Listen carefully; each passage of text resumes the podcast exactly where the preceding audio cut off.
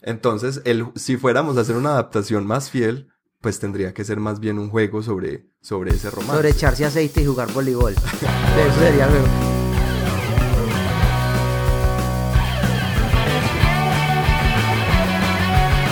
Este es el episodio 28 del podcast de la mesa, los juegos y el cine, donde hablamos sobre el séptimo arte y la influencia que ha tenido en los juegos de mesa. También de cómo estos han influenciado las historias que se cuentan en el cine. Bienvenidos.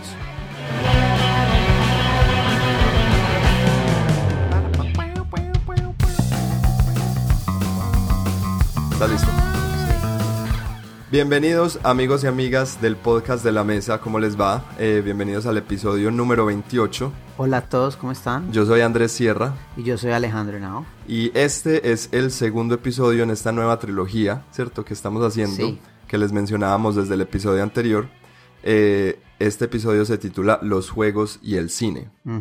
La vez pasada hablamos sobre libros, la literatura eh, y todo lo que tiene que ver con ella, los juegos de mesa. Y pues hoy pasamos a el cine, que es otra Sí, porque manera. Queríamos hacer esta serie de las, los tres medios que, han, que constantemente evolucionan y hacen evolucionar el mundo de los juegos, que es la literatura, el cine y la televisión, ¿cierto? Claro, porque simplemente, o sea, tienen una influencia muy grande en todo lo que nos rodea, en la cultura popular en general. Exacto. Mira que cuando salen películas de cine eh, va a salir ropa, van a salir juguetes, van a salir juegos de video, juegos de mesa en algunos casos y un montón de pues de memorabilia y de mer- mercancía que tiene que ver con la serie, la película, el libro, lo que sea. Entonces, pues los juegos de mesa no están distanciados de eso. Entonces, queremos hablar específicamente de esas cosas. Sí, un- una pequeña oda hacia,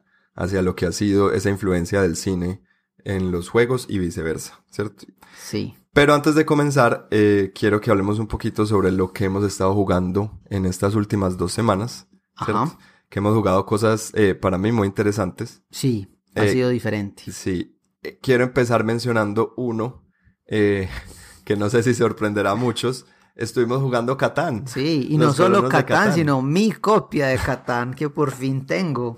Que por cierto hicimos una transmisión en vivo de este juego. Sí. No la anunciamos, no dijimos nada porque simplemente eh, queríamos eh, experimentar cómo era esto de, de transmitir en vivo, ¿cierto? Sí, más que todo probar el equipo que teníamos, a ver cómo funcionaba y todo eso, pero no le hicimos ningún tipo de promoción ni nada. Aunque sí hubo, tuvimos como cuatro Sí, eh, wow. espectadores Me a la vez y fue como wow. entonces fue muy chévere y aprovechamos que Alejo se supone, pues creo que es la segunda vez que jugas Catán en Sí, tu vida. sí, sí. No lo puedo creer. Sí, se nota, se, se nota. Yo creo que fue notorio durante el juego. Sigo siendo muy malo en Catán, pero esta vez me siento confiado en decir que la próxima vez que juegue jugaré mejor. Aprendí varias cosas al respecto del juego. Ya aprendiste Y- dónde poner tus eh, campamentos iniciales. Creo que sí, creo que sí. Ya, Asentamientos, ya perdón. me di cuenta que tan que lo importante que es el ladrillo. y solo hay una forma de aprender eso y es a las malas. Pero sí aprendí eso. Y otra cosa aprendimos que el, el típico chiste de I have wood for sheep está completamente prohibido Sí, en eso nuestra no mesa. es, no es divertido, no Ajá. es gracioso. Ya Big Bang Theory lo hizo y cuando Big Bang Theory lo hace ya como que es el final Ya es hora de del chiste, dejarlo, sí. de dejarlo ir, exacto. Entonces, eso, eso fue lo que sucedió. Pero definitivamente, o sea, yo pude ver algo que me pasó con la experiencia de haber jugado Catán. Es, es nuevamente como, como ver por qué este juego gusta tanto. Eh, definitivamente es un juego excelente, o sea, me gusta mucho, es muy divertido. Yo veo por qué, porque a la gente le gusta tanto y le veo mucho potencial a todo lo que se puede hacer con él. Yo sé que es gracioso yo diciendo esto porque mucha gente que nos 20 escucha años después. lo ha jugado, exacto, pero eso no tiene nada de malo, o sea, Ah, no, sí. es chévere, por ejemplo, en, en mis clases yo muchas veces les muestro a mis alumnos películas que para mí fueron muy importantes creciendo, que son parte de nuestra conversación y cultura popular, y ellos, por ejemplo, ver los Goonies por primera vez es una cosa como, wow, esto se Alejo, parece a Stranger Things y cosas así. Entonces yo digo, jajaja, se parece a Stranger Things tan lindos. Ajá. Entonces eso pasa. Pero con Catán... Es como eh, es los eso. fans de Taylor Swift que estaban diciendo que porque una banda toda desconocida le Sí, había ganado. ¿quién demonios es ganado Tool? Ajá. ¿Quién demonios es tú? Y resulta que Tool le está ganando en todo a Taylor Swift. Toda la vida. Pero bueno, no, pero, o sea, no quita nada de Taylor Swift, que por cierto, Ah, sí, no. Taylor Swift, we love you. En fin. Eh, pero, Pero sí estoy de acuerdo, ¿cierto? Además Catán. porque pronto va a llegar, pues ya estoy seguro que existen nuevas generaciones de jugadores que ni habrán oído mencionar Catán, ¿cierto? Sobre todo los Sí. que empiecen a entrar, pues es que Catán ya lleva mucho tiempo y es, es así como en el cine y como en, en cualquier medio, eh, los clásicos se empiezan a olvidar y solamente los, empieza, los, los empieza a recordar, pues gente que estuvo ahí en el momento en que salió o gente que conoce mucho del tema, ¿cierto? Claro. Lo mismo pasará con los juegos, creo yo. Entonces, Catán, ah, por más clásico que sea, pues ya pronto empezará a, a, a irse dejando atrás porque los juegos han evolucionado y hemos, hemos encontrado nuevas maneras de, de diseñar juegos. sí, Mm, pero, eh, entonces es chévere que haya gente, pues constantemente sacándole y diciendo, hey, pillen que esto existe y todavía es muy y relevante. es válido, exacto. Porque es que yo no me veo jugando Monopolio. Como por decir, ay, juguemos Monopolio, a ver qué pasa. no, no es algo que me llame la atención, pero... Y si sacaran eh, Monopolio Legacy.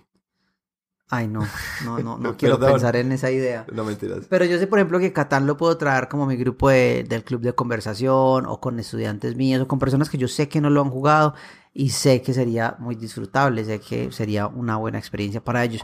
Entonces, esa fue como mi idea, eso fue lo que saqué de haber jugado Catán esos días con ustedes. Sí, pues yo siempre había dicho que yo Catán, pues la verdad yo, yo juego Catán, pues no es, no es un juego que yo activamente lleve a, a tardes o a noches de juegos, ¿cierto? No es un juego que yo, que yo diga, uy, me muero de ganas por jugarlo, pero si, si me dicen, si alguien me dice, hey, eh, jugamos Catán, pues con seguridad voy a decir que sí, porque pues es un muy buen juego, pues vale la Sí, pena. lo es. Lo es. También estuvimos jugando, eh, vamos con este, pues, de los que, eh, Azul, que por cierto ya vieron, debieron haber visto pues nuestro video. Ya salió el video de Azul. Ajá, y- Azul es este, jue- este juego en el que eh, uno juega a, a, a ser un, como un, un arquitecto, un constructor, no sé, embelleciendo el palacio real de algún rey en Portugal, ¿cierto? Eh, poniendo azulejos, poniendo como los eticas de colores en una, como haciendo un mosaico en, en, en la pared.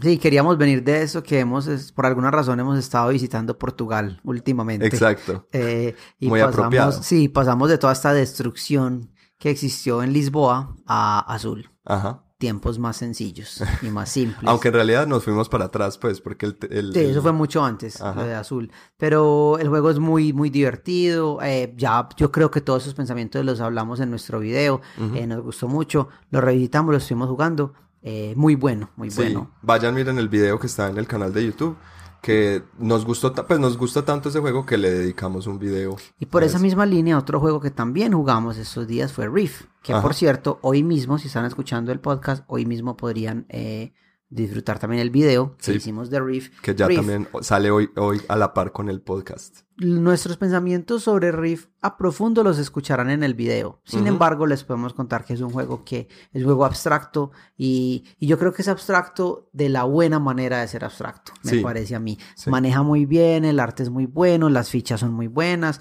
estás construyendo arrecife coralino, pues el, bueno, no construyéndolo, el arrecife, el, el coral está creciendo. Eh, y uno gana puntos dependiendo de las formas que creas con él o la, la posición de ciertos colores. Cuando se trata de juegos eh, abstractos, creo que es uno de los que mejor lo hace, al igual que Azul, o sea, lo hacen muy bien. Yo también creo lo mismo. Además que se deja disfrutar en muchos niveles. Como que si uno simplemente, pues, uno se lo puede tomar tan en serio o tan, o tan a la ligera como uno quiera y se disfruta igual, ¿cierto? Porque Sí. tiene tantos elementos más allá de las mecánicas que de verdad es una experiencia que vale la pena, así no sea para uno ser estratégico al respecto. ¿Cierto? Yo no tengo que estar, no, no tengo que estarme preocupando mucho por, por lo que están haciendo mis, mis, mis oponentes, aunque puedo hacerlo y, y en realidad si uno lo hace, pues te va a ir mejor en el juego, pero lo vas a disfrutar de la misma manera eh, si simplemente te sientas a coger cartitas y a ir creciendo tu arrecife y ver el arrecife como se va volviendo cada vez más, más chévere. Sí, más al respecto lo pueden ver en nuestro video, para que no hablemos mucho sobre Reef. Eh, otros dos juegos que jugamos muy interesantes. Uno muy raro, eh, que nos, nos lo trajo Santi, Santi Rodríguez, eh, uno que se llama 1944 Race to the Rhine o eh, La carrera al Rin, ¿cierto? Es un juego durante la Segunda Guerra Mundial, obviamente. Eh, uno, uno, uno, es el, uno es comandante de tres fuerzas. Sí. dos divisiones, creo que son dos divisiones norteamericanas y una inglesa. Y una, y una inglesa, sí. ¿Cierto? Eh, y es atravesando, o sea, literalmente estás atravesando todo ese territorio alemán. Francia, entre Francia, y, Alemania, y, Bélgica. Para llegar al río. Al Rin, sí. Ahora. Ahora están los bastiones nazis. Exacto, entonces pasas por, pasas por eh, lugares estratégicos donde hay rutas donde puedes recibir eh, más provisiones. Sí. pasas por pueblos, lugares donde puede que te encuentres o no con brigadas, escuadrones, pelotones eh, de, de, alemanes con los que hay que pelear. Y el propósito, o sea, es un juego de, o sea, como lo dice el nombre, es una carrera, es el que primero llegue a cierto punto eh, y uno va avanzando y vas conquistando pues estos puntos estratégicos. No conquistar puntos estratégicos es peligroso porque por ahí te pueden entrar ataques, entonces es muy interesante que no solamente es el primero en llegar, pero sino también que vamos dejando atrás. Y eso me gustó tal vez porque puede detener a los que van avanzando más. Pues, sí, es un juego muy estratégico. A mí me pareció, las reglas son muy sencillas, aunque el manual de reglas es súper complejo. Está muy mal escrito. Está muy mal escrito, pero las reglas son bastante sencillas y hay mucha estrategia detrás.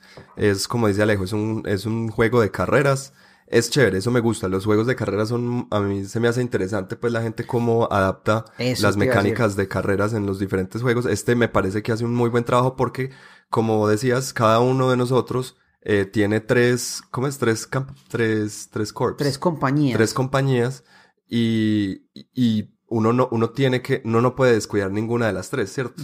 Aunque no, no deben ir las tres en, exactamente en el mismo lugar porque es bobada uno tiene que ser muy estratégico sobre eh, cómo va moviendo las tres para que se vaya creando como un frente en el que uno va jugando. Eh, eso me pareció supremamente interesante. Es lastimosamente para mí, pues no, no es uno de mis juegos favoritos porque primero el tema no es lo que más me guste. A mí la Segunda Guerra Mundial no es un tema que me parezca pues como muy llamativo. A mí no me gustan los juegos de la Segunda Guerra Mundial. Sí, no me llaman tanto la atención. Sí, sobre todo porque me, me llama, me llevan mucho como a la televisión y a todas estas series como de, y me da como pereza eso, la verdad. Sí. Em, pero si le quitáramos eso, igual sigue siendo un buen juego, ¿cierto? Lo que no me gustó tampoco es que todo el tiempo me sentí muy maniatado. ¿Cierto? Como que yo tenía muy poquitas cosas para hacer cada turno. Sí. Porque todos los recursos son muy limitados. Uno se siente muy, uno se siente que tiene el agua, mejor dicho, al nivel de la nariz todo el tiempo. Sí, uno todo el tiempo siente que tiene exactamente lo justo para dar un paso adelante. Y si tenés suerte. Porque muchos de los pasos los das a, o sea, ciegamente. Y si tenés suerte lo logras, si no te tocaría devolverte. A mí, eso que dijiste hace un momento lo quiero retomar y es que los juegos de carrera, si te pones a pensar en cuanto se trata de juegos de mesa, son el aspecto más básico de lo que es un juego de mesa, por lo que nosotros entendemos. O sea, mira, Parchisi, Monopolio, esos juegos tiras dados y esos números te mueves. Y el primero es llegar, pues si vos vas más, avanzas más rápido que los otros, vas a tener ciertas ventajas, ¿cierto? Pero a mí me parece muy interesante cuando un juego toma esa premisa y nos muestra una manera diferente de hacerlo. Lo que pasa con Jamaica. Jamaica literalmente es una carrera alrededor de la isla, pero tiene una manera muy innovativa de hacerla y es muy chévere. Sí, es La manera como, incluso estás tirando dados, pero la forma como los usas es muy interesante. Jamaica es un roll and move, ¿cierto? Pero aún así es, es, pero es, un roll and move con una mecánica mucho más interesante. Exactamente. Eh, entonces, ese juego fue, fue bueno, fue interesante. Eh, sí, yo, yo me alegro, pues, me gustó haberlo jugado. No creo que lo volvería a jugar, pero, pero al que le guste esos juegos de, de, de carreras, creo que es uno bastante interesante para O a los que, les gustan los juegos de la, de la Segunda Guerra Mundial y quieren empezar con algo light, porque en cuanto a la parte política de guerra y eso es muy light, pues sí, hay una hay unas cartas con un arte que muestran ciertas cosas, los nombres de ciertos generales, está pues Patton, que es un general muy icónico eh, en Estados Unidos, um, están las divisiones, está 82nd Airborne, que ellos pues caen, ellos fueron uno de los de las divisiones que cayó en D-Day um, a Normandía, entonces porque hay una parte que es un asalto también de los paracaidistas que llegan, pues hay varias cosas. Am, es interesante, lo que pasa es que tal vez no es como un tema que nos guste mucho. Yo creo que sí, sí, yo creo que si uno disfruta, si le parece chévere esa exploración de la Segunda Guerra Mundial, creo que lo vas a, lo vas a disfrutar bastante. Porque Sí. por lo menos cronológicamente es muy, es muy correcto, Sí, ¿cierto? Entonces, chévere. sí. Y el otro, que Mitotopia. Mythotopia, sí. Que es una reimplementación de un juego eh, anterior a él que se llamaba A Few Acres of Snow. ¿cierto? Eh, es un juego, ambos, eh, a, few, A Few Acres of Snow y Mythotopia, muy famosos porque son de un, un diseñador muy teso que se llama Martin Wallace, Ajá. ¿cierto? Eh, no sé si querés explicar más o menos cómo funciona Mythotopia. Estoy tratando de acordarme cómo era Mitotopia. O sea, así de... Así no, no, no, es que está, es gracioso porque estaba pensando como, ah, bueno, es- hablemos de último, fue el que más me gustó, Ok. pero por alguna razón tengo Mythotopia es este, primero es en no- un, es en un- en este momento.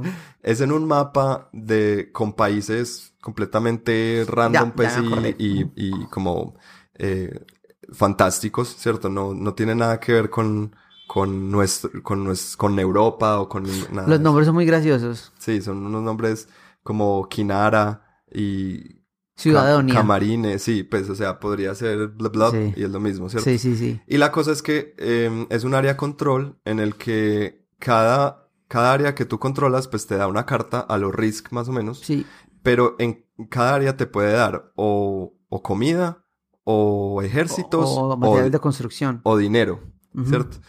Y con esas cartas, pues tú vas haciendo acciones durante tu turno, ¿cierto? Tú puedes o mover, pues, o atacar, pues invadir, o construir algo, o construir un castillo, o construir un camino, Sí. etcétera, etcétera. El juego es muy sencillo. Es muy sencillo, sí. Pero yo me acuerdo, pues, es disfrutable. Uy, No, es muy bueno. Es muy bueno. Es, eh, o sea, yo quisiera que la gente que le gusta Risk o que todavía defiende Risk mire este juego. Absolutamente. Hace todo lo que hace Risk mil veces mejor, Mucho creo mejor, yo. sí. Porque es que Risk es, es eso literalmente, es controlar área. Pero es que aquí controlar el área tiene sentido en muchos, de, de muchos niveles. Y la manera como se controla es mucho mejor. Es que uno no- simplemente no manda tres caballos al otro país. No, pero es que hay que alimentarlos. Uno puede construir, mejorar los recursos que tienes en un lugar, en una posición. Está el apoyo naval que también es interesante. Sí. Pues tiene un montón de Y no se dejen, o sea, no, no, no se confundan, no, no, suena muy complejo, pero la verdad no es, o Muy sea, es sencillo. para nada complejo, ¿cierto? Em, me gustó que tiene, y ya que vamos a hablar sobre el cine, tiene una estructura muy clara, tiene como un principio, tiene un, un, un nudo y tiene un desenlace el Sí, juego, ¿cierto? muy Porque- cierto eso. Porque el, el mapa arranca y todos arrancamos con algunas provincias o algunos países, pero como separados. Y nos Claro. vamos casi que la primera mitad del juego es uno va invadiendo, pero territorios que están vacíos. Sí, Entonces no hay peleas. Entonces, por ahí, mientras tanto, uno va, no solo va cogiendo más, más provincias, sino que va cogiendo cartas como de acción o de personajes especiales, Sí. ¿cierto? Y uno empieza como a formar, y al principio uno dice, bueno, esto como que tiene sentido, como que no. Y una vez se llena el mapa y ya no tienes de otra más que atacar, Sí. ahí ya es donde ves que el nudo, o sea, ahí ya pasamos del acto 1 al acto 2. Sí. Hay, un, hay un cambio muy dramático entre Sí. esos dos momentos del juego, ¿cierto? Y, y esa última parte del juego es como la más interesante y difícil de llevar. Que por cierto alarga el juego bastante Sí. en ese aspecto. A mí me pareció que se alargó más en la primera, en el primer acto, pues. Sí, ¿cierto? eh, yo creo que cuando llegamos a ese final ya uno está un poco cansado. Sí, Y entonces ya se convierte en una cosa de que vos estás haciendo todo y con las uñas estás sujetando al primer jugador para que él no gane. Porque es que la condición de victoria es muy interesante y es que, o sea, uno puede, uno declara la victoria en cualquier momento prácticamente. Hay que cumplir una regla muy pequeña que es pues que cuatro cartas, que cuatro lugares donde viene puntos estén vacíos. Pero eh, uno empieza su turno diciendo, bueno, yo ya gano, si tiene los puntos para ganar. Ajá. La cosa es que en- antes de que llegue tu turno, pues los demás se aseguran de que no tengas los puntos necesarios para cuando empiece tu turno puedas declarar la victoria. Y este es uno de esos que llaman, eh, pues lo, lo que se le conoce como un, un juego de suma cero, creo que es que se llama en español, un zero sum game, Ajá. ¿cierto? Donde es los puntos que gana alguien son los puntos que otro pierde, Ajá. ¿cierto? Porque cada provincia que tú controles te da tres puntos de victoria. Si la pierdes, tú pierdes tres puntos. Entonces, si Alejo me invade y me quita una provincia, él me, no solo me quita mis tres puntos, sino que él gana tres. Entonces, la diferencia entre Alejo y yo es de seis puntos de victoria. Eso es mucho. Sí. Entonces, por ejemplo, estábamos jugando Santi, Alejo y yo, y llegó un punto ya al final del tercer acto que yo no iba a ganar. O sea, era absolutamente, yo estaba completamente seguro que yo ya no iba a ganar. Pero a quien yo invadiera, eh, le Iba iba, a perder. iba a perder, Exacto. ¿cierto? Entonces, básicamente yo podía elegir a quién iba a ayudar a ganar. y así fue que quedó el juego. Exacto. Esa decisión que vos tomaste en ese turno fue la que hizo que, que acabara. Ajá. Eh, Entonces, que eso me digamos parece- que nadie estaba enojado porque ya íbamos a terminar. digamos eso. Pero me gustó mucho. Muy interesante, muy, interesante, muy diferente, se siente distinto. Y, y yo creo que en esas sesiones de juego que hemos estado llevando, yo estaba buscando como eso. Ujú. Eh, que yo semanalmente juegue un juego que yo pueda decir como esto se sintió distinto. Siento que jugué algo distinto, siento que vi una mecánica nueva. Sin embargo, Misotopia se siente muy familiar, ¿no? Sí, es, es como tomar conceptos ya conocidos, pero implementarlos de una manera que lo hace sentir eh, imaginativo, nuevo. Ujú, Eso sí. me gustó. Entonces, se los recomiendo si lo pueden. Yo creo que es complejo de, de- de encontrar en este momento, pero si lo ven por ahí, mírenlo, eh, échenle un vistazo porque vale mucho la pena. Está Listo. bien, bueno. Pasemos a noticias. Eh, O noticia. Hoy no tenemos noticia tanto, ¿cierto? Tenemos es comentar, ya pasemos pasando más como al, al, al tema del episodio de hoy. Sí. Eh, quiero hablar un poquito como de, de los comentarios que nos hicieron eh, del capítulo anterior. Ok. Entonces, recordemos, veníamos hablando al inicio de este capítulo que este es el segundo de una serie, ¿cierto? Sobre los, la- los medios que influencian a los juegos de mesa y viceversa. eh, donde el, el primero, el episodio 27, fue de los juegos y la literatura. Entonces, fue un episodio que ha gustado bastante. Hemos recibido muchos comentarios muy positivos sobre ese episodio. Eh, la gente disfrutó mucho lo que dijimos, pero obviamente tuvieron comentarios Claro. sobre, sobre esto porque es un tema pues bastante fuerte, yo personalmente lo disfruté mucho. Yo creo que ha sido uno de mis favoritos. Sí, para mí Sí, también. fue- ese episodio me gustó mucho. Entonces, Ángel Martínez, que es un gran oyente, eh, un Gran fan. Gran fan, sí, saludos a Ángel. Él nos comenta, porque al final del episodio dejamos la pregunta abierta, ¿cierto? ¿Qué juego piensan ustedes que necesita una novela y qué novela necesita un juego? Exacto. Eh, Ángel Martínez entonces dice, me gustaría mucho un juego de campañas de la Divina Comedia, con miniaturas y personajes asimétricos.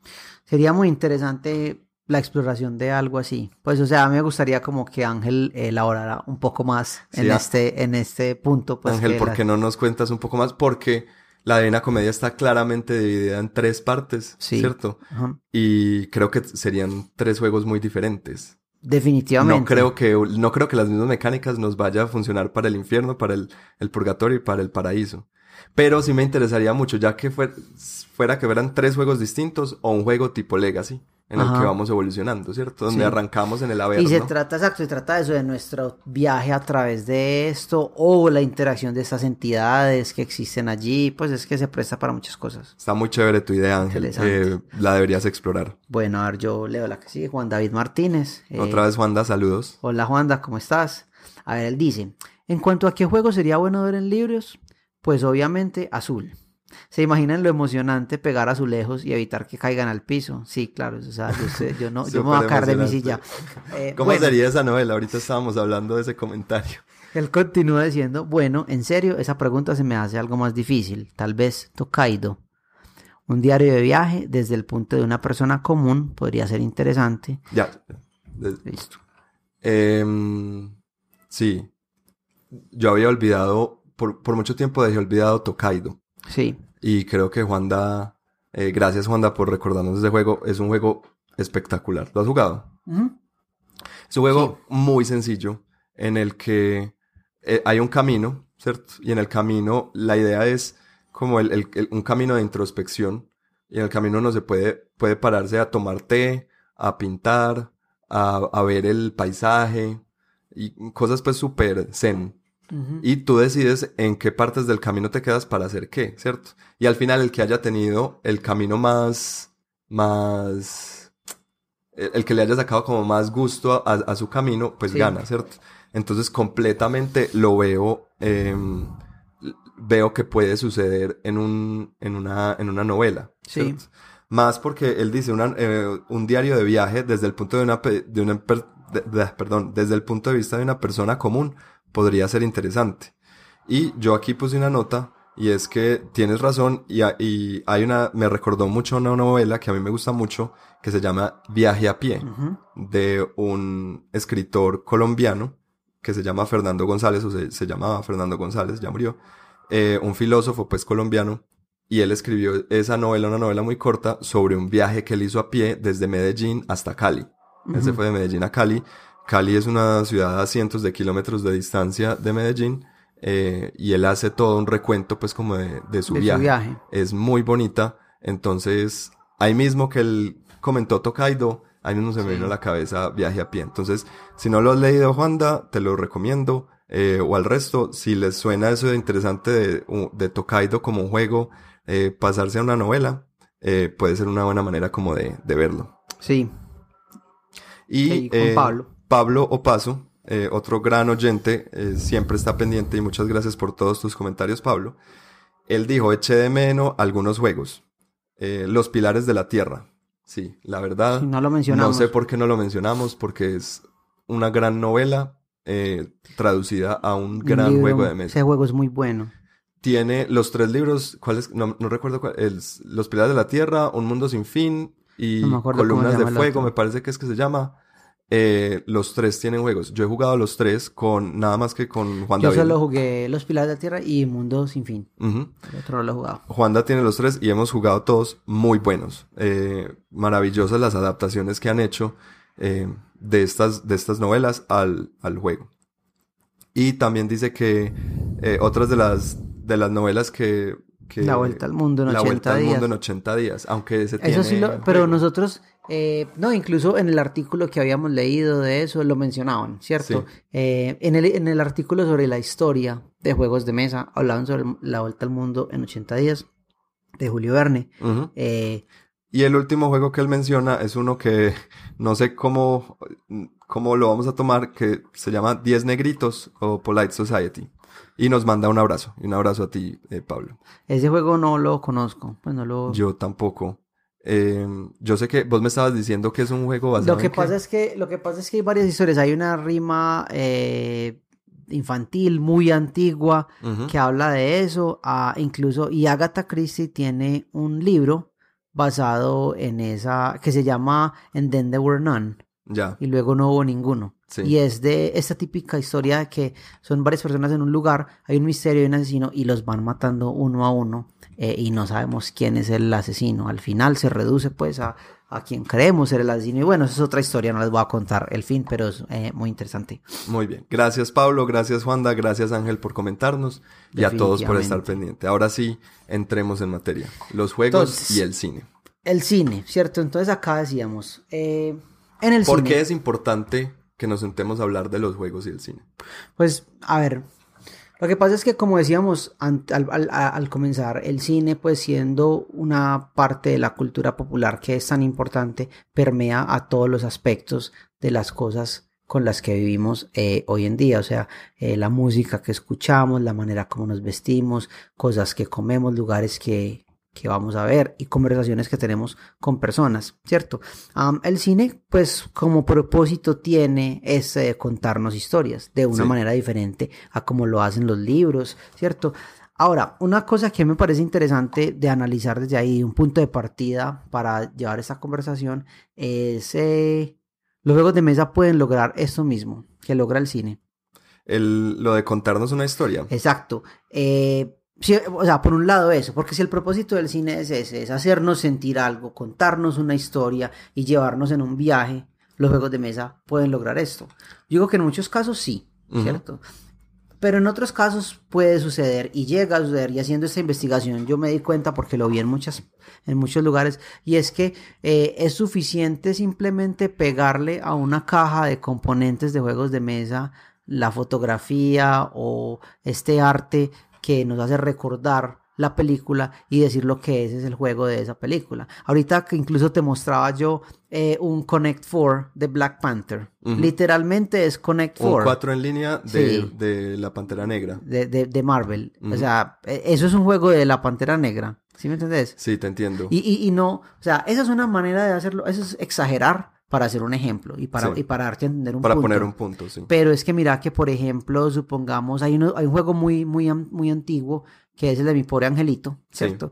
Y, y, ese juego es simplemente Mousetrap. Eso es todo. O sea, tomaron literalmente Mousetrap porque ni siquiera las trampas de, de, la película de Home Alone aparecen ahí de una manera como que uno diga, ah, bueno, es que está el botecito y no, es Mousetrap. Está la plancha, está. Sí, Ajá. es Mousetrap, es eso. Ok. Entonces, mira que muchas veces eso sucede. Ahora, hay situaciones en las cuales eso puede ser suficiente. Y ahorita yo voy a hablar de una película en la cual me parece que lo más importante de esa película es un sentimiento que jugamos y sucede en muchos party games y al, re, y al, y al volverse a revisitar como juego de mesa, pues puede que sea suficiente para decir, ah, bueno, este es un juego de mesa basado en sí. la película. ¿Sí yo estoy de acuerdo. Aquí en este punto quiero hacer algo, decir algo que de pronto va a generar eh, malestar en algunas personas. Y es que para mí, en este momento, yo, yo, no, y no, no he, no he consultado, no sé si habrá artículos de esto y si lo hay, por favor me cuentan. Yo me atrevería a hacer una gran división en juegos de mesa. Y creo que, así como antes se, se veía los juegos de mesa como entre Ameritrash y, y Euros, sí. ¿cierto? que de eso ya hemos hablado y que era, era una gran división antes y ya no, ya no la es tanto. Sí, me parece que es irrelevante. Eh, para mí hoy en día es los juegos, hay dos, para mí hay dos grandes tipos de juegos. Unos que cuentan una historia, tengan o no tengan tema, y otros que no cuentan una historia, tengan o no tengan tema, ¿cierto? Eh, Yo creo que es válido, es que ponete a pensar una porque cosa. Porque mira, y no, y no tenemos que ir pues a juegos como Connect 4, sino que si yo te pongo un juego de Stefan Feld, ¿cierto? Uh -huh. Si te pongo Castles of Burgundy, Los Castillos de Borgoña, sí. un gran clásico, un juego maravilloso, muy bueno, lo, en general pues está muy bien recibido. ¿Ese juego cuenta alguna historia? Eh, de manera um, implícita no. Es que yo creo que hay que hacer un esfuerzo muy grande para uno sacar una historia de ahí, ¿cierto? Yo me puedo decir, ay, sí, no, mira la historia de cómo este reino creció, pero en realidad no pero, hay Pero mira que no es lo mismo que yo mencionaba en el episodio anterior sobre el ajedrez, que Sí. está la ficción que maneja el juego, y en ese juego, ¿cuál es la ficción? Que estamos construyendo unos castillos Sí. en este lugar, ¿cierto? Esa es la historia, la historia es tan simple como eso. Ahora, como lo mismo en el ajedrez, ahora que existía una historia que partía, una, una historia eh, implícita a lo que suceda durante la partida, que digamos que yo te gané de una manera aplastante, o si yo Exacto. nos peleamos hasta el último peón, si me entendés, eso puede contar una historia de esa manera. Sin embargo, creo que no es algo que, que, que impulsa al juego o lo mueve hacia adelante. Es- pero hay juegos que sí. Por ejemplo, Sí. que lo veíamos ahorita, Mythotopia, a mí me parece que sí cuenta una historia muy bien contada en términos de, ya, y ya vamos a hablar de eso, de cómo, de cómo, cómo es más o menos el storytelling eh, que hemos llevado, pues no es nada nuevo, sino que de siempre, ¿cierto? Sí. La historia en tres actos, o en varios actos, donde, se, donde primero hay un, un, un setup. seti- un setting, un setup, donde nos, nos muestran cuál es el mundo, cuáles son los personajes, cómo interactúan estos personajes los unos con ¿Dónde los estamos? otros. ¿En qué tiempo? Todas esas cosas. Luego pasamos a un, a un, a un segundo acto donde, donde ya hay confrontación. Sí, donde, donde un conflicto hace que esa línea que va viajando de una manera plácida de A a B tome una desviación. Sin Exacto. conflicto no hay inicio a historia, porque si no sería un día normal. Sería una, una descripción. Claro, exactamente. Que para mí, Los Castillos de Borgoña es una descripción. Sí, ¿cierto? Es una descripción de cómo un castillo creció, cómo un reino creció, ya. Pero no es una, no cuenta una historia. Eh, ahora, hay juegos que se apoyan en que tienen una temática muy fuerte para contar la historia, Sí. Eh, como, por ejemplo, eh, Home Alone, pues mi pobre angelito que decías, de pronto, listo, es una reimplementación de Mousetrap, sí. pero al tener esa, es- esa, esa temática tan fuerte, ayuda a que el juego sí cuente una historia de verdad. Y que ya la, al, al, al estar armando la trampa, ya no es tan, tan, tan ilógico como cuando uno jugaba Mousetrap, que era como armar una trampa para coger un ratón nomás, y este ya es como, ah, claro, es que estoy es, poniendo las trampas en la casa para que los ladrones no entren. ¿Sí me van entender? Puede ser, puede ser, pero sin embargo, no, yo lo entiendo. Lo que pasa es que tal vez pienso que ese juego es un muy mal ejemplo por, por lo mal diseñado, pues yo no sé, por lo mal implementado que estuvo. yo no lo he jugado, la verdad. Entonces, pero pues entiendo, entiendo, entiendo tu punto al respecto. Pero creo que, por ejemplo, mira, supongamos lo que es Village. Ajá. Village es un, juego que en cuanto a historia es muy rico. Absolutamente. Porque mira, que eso, yo tengo mi pequeña familia, empezamos con muchas ganas y mucho por hacer. Y cada uno de nosotros, dependiendo cómo queremos jugar el juego, llevamos nuestra familia por diferentes caminos a, lograr algo en común. Y eso que queremos lograr en común es ser recordados. Y mira que Village no es un juego, no es un juego altamente temático. Tiene una temática súper genérica en el que sos una familia en una aldea. Ya, punto. Y tú decides si los educas, si los mandas a viajar o si los mandas al, al clero o al gobierno, ¿cierto? Exacto. Entonces, eh, hay maneras que no tienen que ser altamente temáticos, pero que igual pueden contar historias. entonces, mira que ahí la, no, volvemos a lo de la narrativa. La ficción del juego es relativamente sencilla, sí. pero esa, esa historia implícita que lleva, dependiendo pues de nuestras acciones, se puede volver compleja. Sí, pero en Village no tengo que hacer el esfuerzo para encontrar la, la historia. No, exacto. Mientras que en ajedrez o en los castillos de Borgoña, yo tengo que hacer una, un, un, un, esfuerzo bastante grande para sacar una historia de ahí, ¿cierto? Exactamente. Entonces a eso me refiero con, para mí, esa gran división que yo veo hoy en día en los juegos. Y, y, esa es la cosa, entonces mira que nos lleva como a una dificultad bastante grande porque entonces si nosotros vamos a juzgar los juegos de esa manera, es posible hacer un juego de todo. O sea, es todo realizable como juego. Y yo puse acá un ejemplo de una película que nos gusta mucho, que es Rocky Horror Picture Show. Oh, por Dios. ¿Cómo haríamos un juego de Rocky Horror Picture Show? ¿Cómo haríamos un, una adaptación a ese juego? O sea, yo tengo una idea. Listo. A ver, primero, los que no han visto Rocky Horror Picture Show, no sé cómo describirlo. Ah, eh, sí. Creo que hagan pausaría una pausa el podcast. y vayan y, y mírenla y, y véanse la peli porque, pues primero es bastante buena, es un musical es un musical de horror, ciencia ficción, comedia y mucho travestismo. Y romance. Y romance. Y de eh, todo. Y de todo. Em, donde, o sea, el, escritor, y él lo ha, expresado muchas veces, pues él no le importaba hacer algo que, que tuviera sentido. Él simplemente se quería divertir. Y él dijo, yo tengo unos personajes y quiero escribir esta música que es un es una rock ópera, ¿cierto? Y simplemente me voy a divertir con estos personajes y es hay una mansión, una gran mansión y en, en una noche en la que se reúnen unos alienígenas que vienen del, del planeta transexual de la, de la galaxia Transilvania. Están reunidos en una convención de, de alienígenas en esta mansión y llegan dos personas que están perdidos en la calle y porque se les varó el carro a pedir ayuda. Pedir el teléfono. Entonces él dijo, ¿qué va a pasar cuando esto, o sea, ellos llegan y me va a divertir escribiendo rock para esta, para esta situación. Entonces mira que lo describiste de una manera muy bien porque mi aproximación al juego sería basado desde eso. O sea, Rocky Horror Picture Show no es una película como las demás porque mira que incluso la manera como la audiencia la disfruta no es típica. Es verdad. O sea, ver una película de Rocky Horror Picture Show no es ir a sentarse a verla. Ver una función, no una, es una función. No son varias películas. Exacto. Ver la función no es ir a sentarse a verla. Hay interacción, hay participación, hay un montón de cosas y podríamos hacer todo un podcast hablando sobre eso. Miren videos, hay muchos videos de cómo son estas, pues porque la película, pues el musical es muy viejo, la película película salió como en el 75 o 78. Eh, y ya es una película de culto. Todos los años, por ejemplo, aquí en Medellín la ponen una vez al año. Se hace un, un, screening, pero en muchas ciudades muy grandes se hacen varias veces al año, en el que por lo general la película se pone a medianoche y lo que dice Alejo, hay interacción directa. Entonces la gente grita durante la película, le grita a los personajes, llevan props y se tiran cosas. Sí, participan, hay juegos, hay competencias, hay un montón de cosas. Entonces, Partiendo de ahí, yo siento que si yo fuera a diseñar un juego basado en esta película, haría lo mismo. O sea, el juego tendría que salirse de esas cosas y no haría un juego como tal contando la historia, sino una experiencia para los que participan de algo en lo que se pueda competir de diferentes maneras. O sea, un party game bastante complejo con varios minijuegos. Mientras la varias película está cosas. pasando. Exacto. Incluso se podría utilizar escenas de la película. O sea, sería como una ruptura en, en toda esta en todo este acuerdo que hacemos al sentarnos a jugar. Siento que la única manera de capturar Rocky Horror Picture Show en juego de mesa sería haciendo lo mismo que hicieron al tratar de hacer una película de cine de Rocky Horror Picture Show. Y era que no podían remover el original, que era obviamente un musical. Sí. ¿Sí me entendés? Eh, En vivo.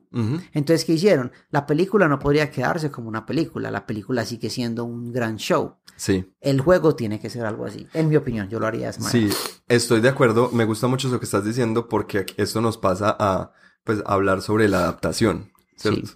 Que es un tema que eh, también, em, como dicen en inglés, ruffles many feathers, ¿cierto? o como se dice en español, como que también Des- incomoda a gente. despeina muchas plumas. despeina muchas plumas por ahí.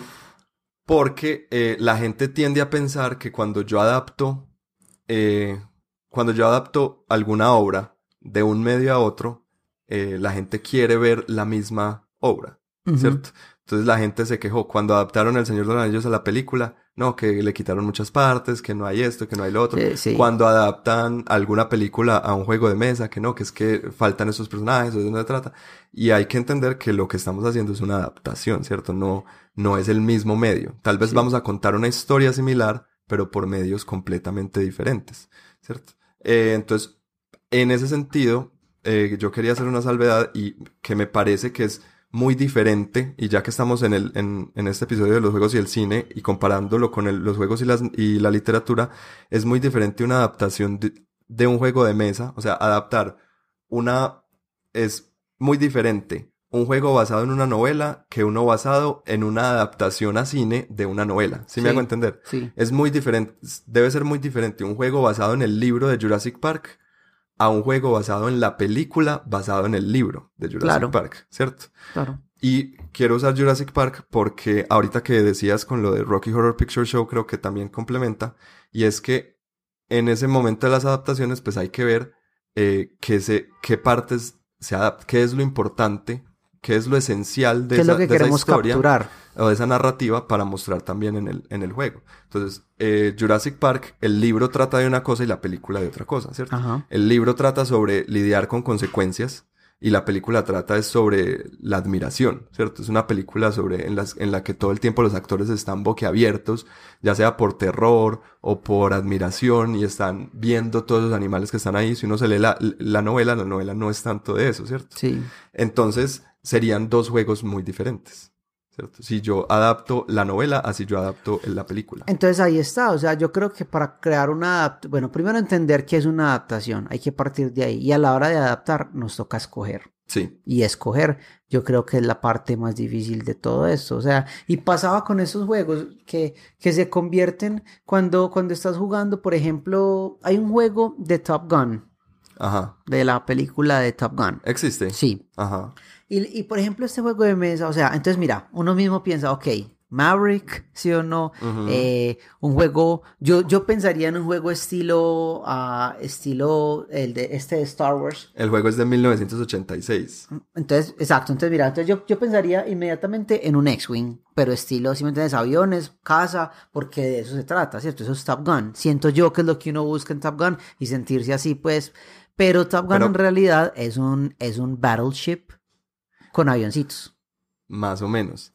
Por ejemplo, eso es lo que vos adaptarías de Top Gun. No, no, no, eso fue lo que adaptaron de Top Gun. ¿sí Ah, me ok. entendés? Y es lo que yo digo, o sea, yo siento que la película, ¿qué, qué es Top Gun? O sea, para los que no han visto Top Gun, revisitar Top Gun es, es bastante interesante porque es un romance entre Val Kilmer y, y, Y Tom y- y Tom Cruise. Cruise. De, eso es Top eso Gun. iba yo. No deje que nadie le diga nada diferente. Esa película es sobre eso. Listo. A eso iba, porque mira que los que los que hicieron la adaptación de Top Gun a ese juego, que hicieron como un juego de guerra básicamente, Sí, pero es un battleship. pues ellos tomaron esa parte de la película, que es una pequeña, una pequeñísima porción de lo que es de verdad esa película, porque Top Gun, como nos, como nos dijo Quentin Tarantino, Top Gun es una película de romance, ¿cierto? Sí. Es una película homoerótica, eh, pues donde cuentan una, eh, un, un romance entre dos hombres, ¿cierto? Eso es.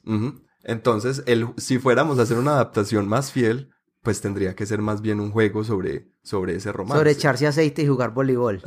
eso sería el juego. No, pero a lo que me refiero, sí, o sea, obviamente eso es gracioso, pero si te pones a pensar, digamos que yo quiero tomar ese aspecto, el de las casas, peleando, pero entonces mira que es una película de gente que no sigue las reglas, pues supuestamente en esa parte, y tienen todo este bravado de mostrar las cosas que puedan ser. Pero es que mira que que, cómo, cómo se implementa el combate en un juego como Battleship, un montón de cosas al azar, Sí. Un montón de cosas al azar. Que es tal vez como muy, mucho más fiel a cómo pelean los barcos. es astucia naval, para los que no lo jugado. Y así pelean los barcos. Los barcos se disparan estos, estos cañones a kilómetros de distancia, muchas veces ni siquiera viéndose el uno al otro, pero por medio de cálculos y todo eso. Pero así no luchan los aviones caza. Claro. Entonces mira Los aviones caza van uno detrás del otro. Sería más como un X-Wing, ¿no? E, eso, eso decía yo, o sea, más como un X-Wing. Entonces mira que es como a veces se toman los aspectos y se falla de manera colosal. ¿Me entendés? De manera colosal. Eh, También hay que decir pues que la adaptación de Top Gun salió en el 86 cuando los juegos todavía estaban pues muy crudos. Obviamente, sí. Entonces no podemos pues sería injusto juzgar en este momento ese juego viéndolo desde la perspectiva de hoy en día, ¿no? Eh, sí, yo creo que sí, es, cierto, pero ah, la razón por la cual hago ese punto es porque es posible y yo creo que sucede de pronto que hoy en día se cometan los mismos errores a la hora de adaptar, ¿cierto? Y que se hacen adaptaciones un poco superficiales donde dicen, ah, no, es que si yo estoy adaptando un juego basado en Harry Potter, en Harry Potter lo más importante es tirar los spells. Varitas, sí. Las varitas, entonces, bueno, ahora, ¿cómo implementas ese aspecto? Sí. Puede que para vos eso sea Harry Potter, pero muchas veces eso no es jugable y eso no traduce bien a la hora de jugar. Sí, es como, como Pokémon. Ajá. El, bueno, no, no he jugado últimamente Pokémon, pero cuando yo era pequeño, pues Pokémon no era tanto de las batallas, la batalla era algo secundario, no en Pokémon quería jugar, era para coleccionar. Exacto. ¿cierto? No, para, pues para batallar sí, pero lo más importante era coleccionar. Entonces eso es cuando toman, toman aspectos, pues se dejan llevar como por cierto aspecto que parece ser muy importante, pero no lo es tanto. Y por eso queda una mala adaptación, porque se van como por una tangente que no. Sí, muchas veces pasa. Y, y vos puedes ver listas de los de las películas y los juegos peor adaptados, ¿sí me entendés? ¿Ah, sí? ¿Tenés por ahí algo? Eh, yo tengo unos acá, e incluso, por ejemplo, eh, te lo estoy abriendo aquí.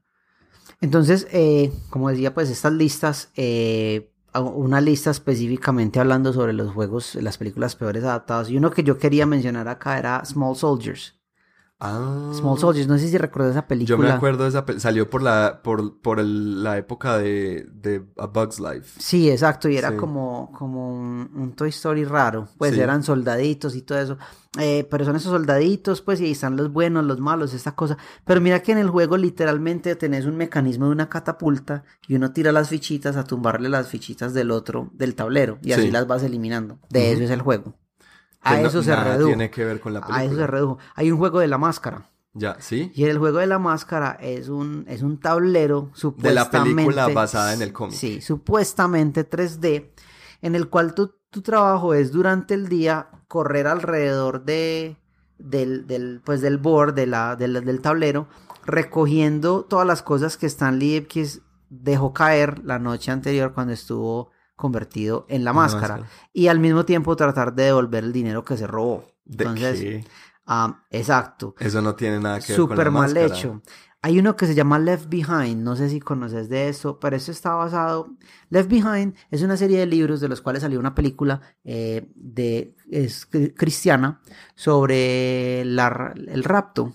¿Has escuchado ese concepto del rapto? No.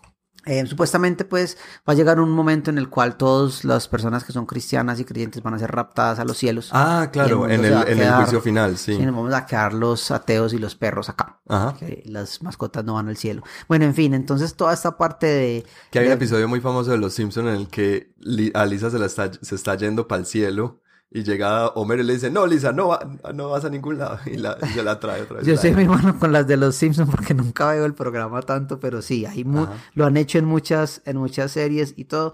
Eh, la cuestión es que en este juego es un juego en el cual supuestamente te estás preparando pues para el rapto y es un juego de preguntas muy incómodas que tienes que responder alrededor de la mesa eh, entonces es muy gracioso porque se supone que el juego es sobre esto. Sí, son preguntas morales que, ¿cuál es la peor cosa que le has hecho a otro ser humano? Imagínate contestar eso al frente de tus papás. Bastante interesante. El todo es que si por al- hay ciertos recursos que se pueden utilizar en el juego, eh, puedes mentir, puedes engañar, puedes decir esas cosas, pero eh, cuando suceda el rapto, eh, pierdes, eres eliminado. O sea que el juego se trata de otras cosas totalmente O sea, de eso no tiene nada que ver la Eh, película. no, nada que ver.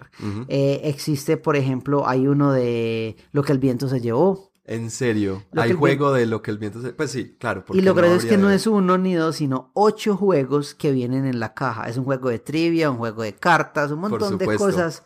O sea, Un 8 en uno. qué Ajá. locura. Como cuando uno era chiquito y, y uno quería un Game Boy y el papá le traía, no vea, le traje este Boy. Atari. Y el Atari era un aparato de esos chinos que decía 400 juegos en uno y todos los juegos eran igual. Eh, Era 400 exactamente, Tetris así, en uno. así se siente. Ajá. Entonces, mira, otra cosa y que yo lo quiero mencionar más adelante porque es una de mis películas favoritas y es Indiana Jones.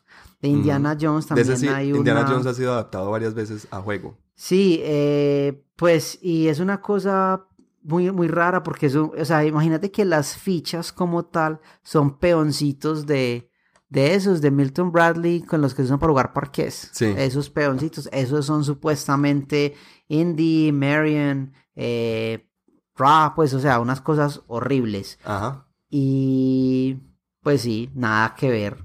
Que yo creo que en ese sentido, los material, las, las piezas del juego también ayudan, pues, también refuerzan la narrativa o la debilitan, ¿cierto? Ajá. Que era lo que yo te decía el, en, cuando hablábamos de los juegos antes de los juegos, hace dos episodios, Sí. que yo te decía que parte, gran parte de lo que no me gustó del juego de Jumanji, que ya también tocaremos ese juego ahorita más adelante, Sí.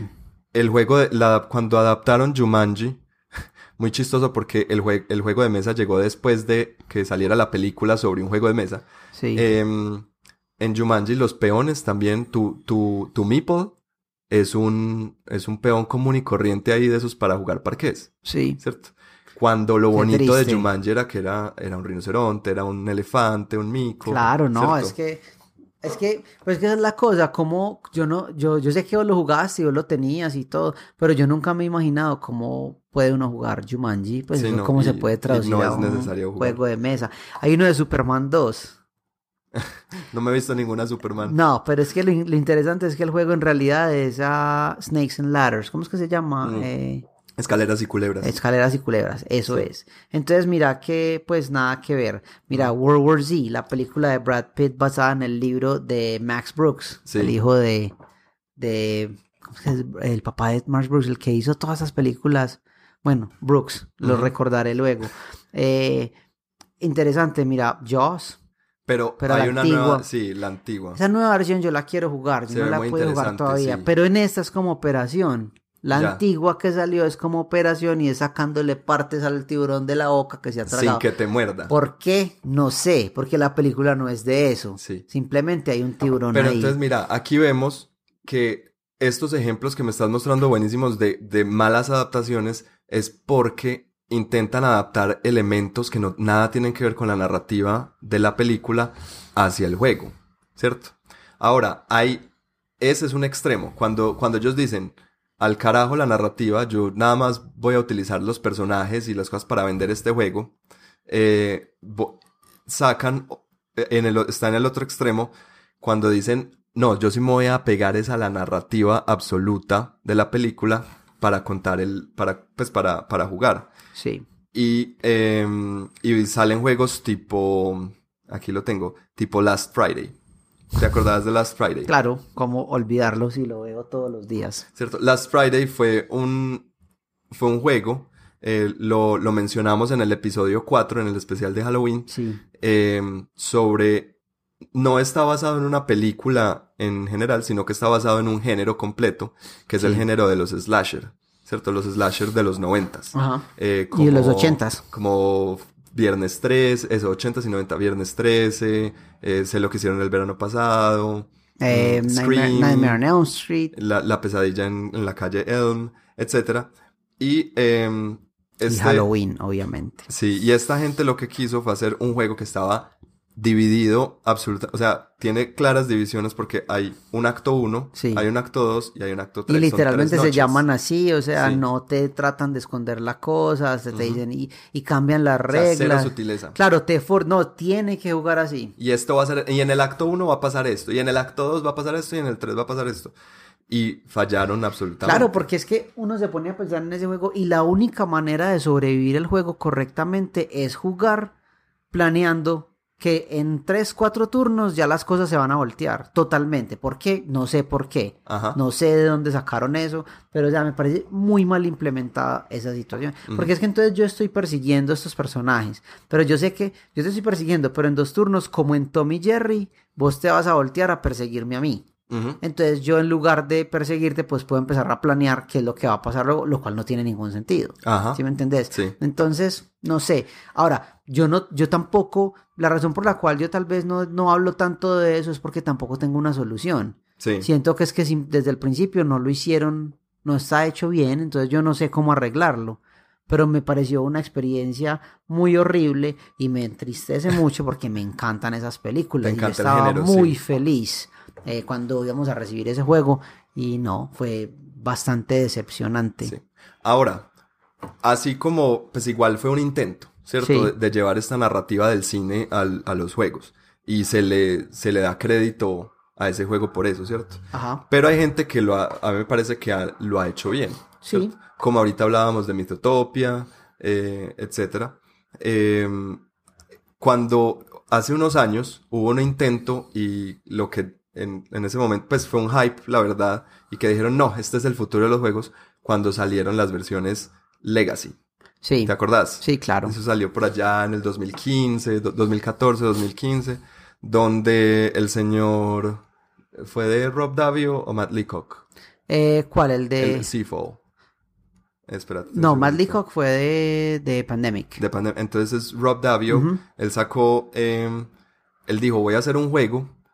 Él, él- él vio que los juegos, uno siempre, pues, siempre eran como elementos pristinos, ¿cierto? Que no se podían tocar, que había que cuidarlos, Sí. ¿cierto? Entonces dijo, no, voy a hacer un juego para transgredir todas esas normas que tenemos los coleccionistas de juegos, ¿cierto? Sí. Que no, no vas a, no, las, las cartas hay que cuidarlas, no. Voy a hacer un juego en el que tengas que romper cartas. Claro. Y así, ¿cierto? Y así nació, nació la idea de estos juegos tipo Legacy, que me parece que implementan más el, el- la narrativa Claro. eh, del cine, ¿cierto? Porque te obligan a que tengas que mantener un grupo de juego estable, las mismas cuatro personas deberían jugar de Exacto. principio a fin el juego, no en una sola sesión, porque requiere 10, 12 sesiones, entonces En los juegos Legacy eh, se juega, por lo general, es el mismo juego. Digamos, el que más nos gustó a nosotros fue Pandemic Legacy. Sí, eh, muy buen juego, en el que cogieron el Pandemic normal y dijeron, bueno, los jugadores tienen que ser los mismos y van a jugar entre, entre 12 y 15 partidas del mismo juego, sí, pero eh, con ciertas sorpresas. Uno al principio no sabe mucho qué va a pasar y a medida que va pasando después de cada partida, eh, uno va, no, se encuentran, se- uno abre una, un sobre y salen cartas nuevas o se Elementos destruyen nuevos. personajes, ¿cierto? Entonces el juego muta de sesión a sesión y hay claramente un, un hilo conductor, ¿cierto? Un, Sí. Ese hilo rojo conductor eh, de la historia que va conectando una sesión con otra.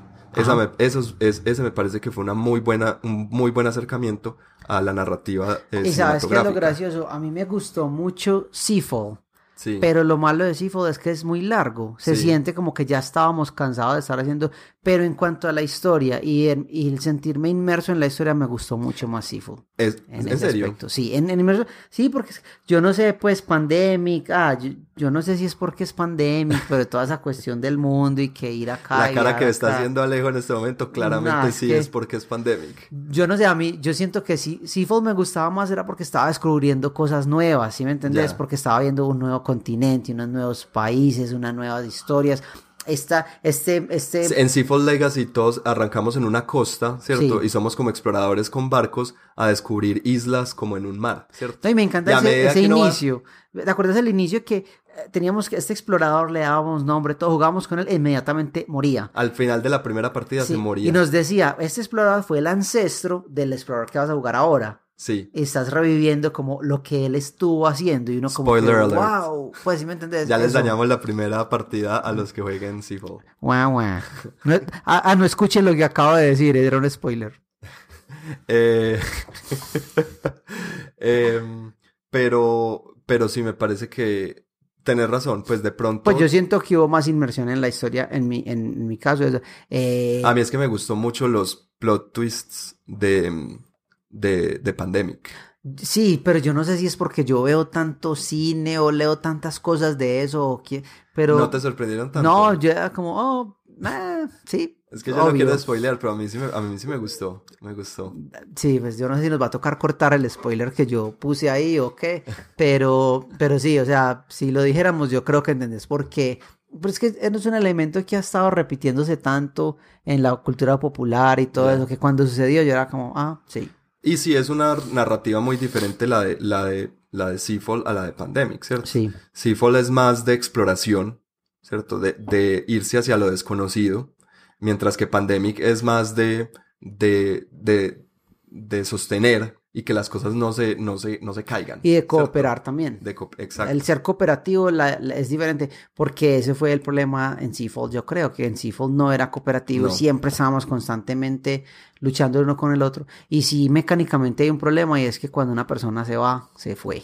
Sí. A Y mí. eso es aburrido. Sí, pero me parece que, como, como les dije, en el 2014-2015, a ver, yo veo cuando salió Seafall, eh, cuando, cuando empezaron a salir este- estos juegos, eh, se dijo que, mejor dicho, que la, la temática... Ah, Seafall es de 2016, entonces 2015, cuando empezamos a hablar de eso, eh, todo el mundo dijo, no, esto es el futuro de los juegos de mesa. Hay un Risk Legacy, ¿cierto? Sí, hay Risk Yo nunca lo he Legacy. jugado, pero me han dicho que es bueno. Parece que es muy bueno, si yo tampoco lo he jugado. Pero sí, decía que eso iba a cambiar todo. No, no, ya cuando salió eso, todo el mundo dijo, o sea, esto partió el mundo de los juegos de mesa en dos.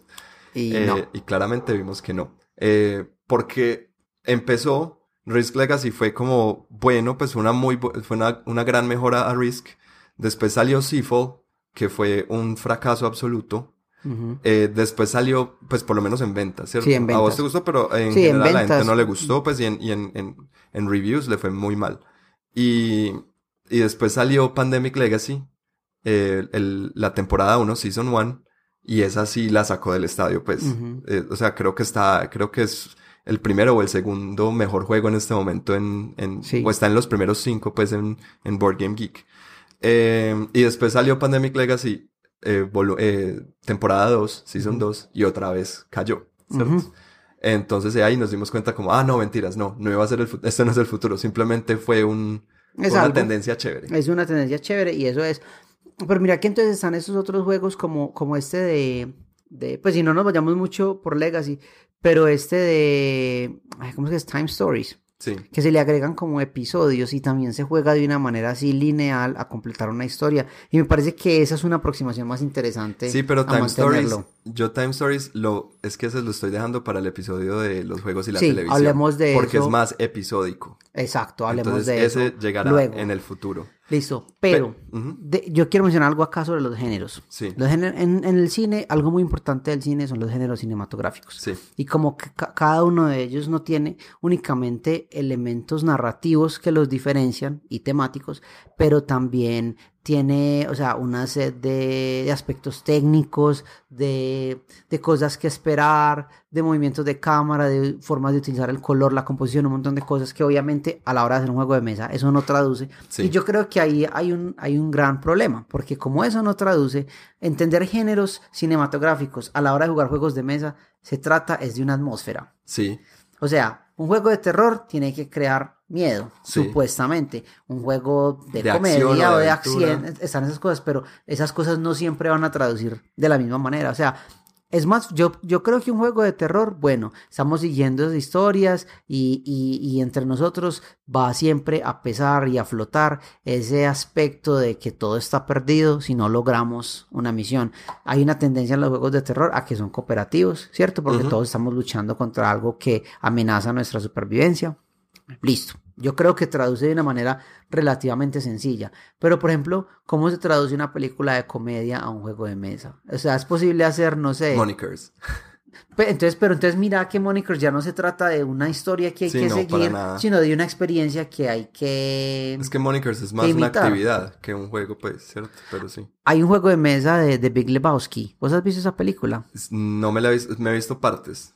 Pero entonces mira que por ejemplo en esa película que es una comedia muy bien hecha, obviamente la historia no puede ser moviendo pues eh, a Lebowski A Lebowski lugares, ahí. no, pero se trata de preguntas y respuestas, es como una trivia y quién respondió eso y cómo... Entonces mira que ya se trata de conocimiento de la película, revivir esa experiencia de que nos gustó la película por el humor que usa y crear situaciones en las cuales como jugadores nos podamos reír. Sin embargo, sí, tenés razón, pero a mí me parece que queda mejor adaptado a juego un género que una película en específico.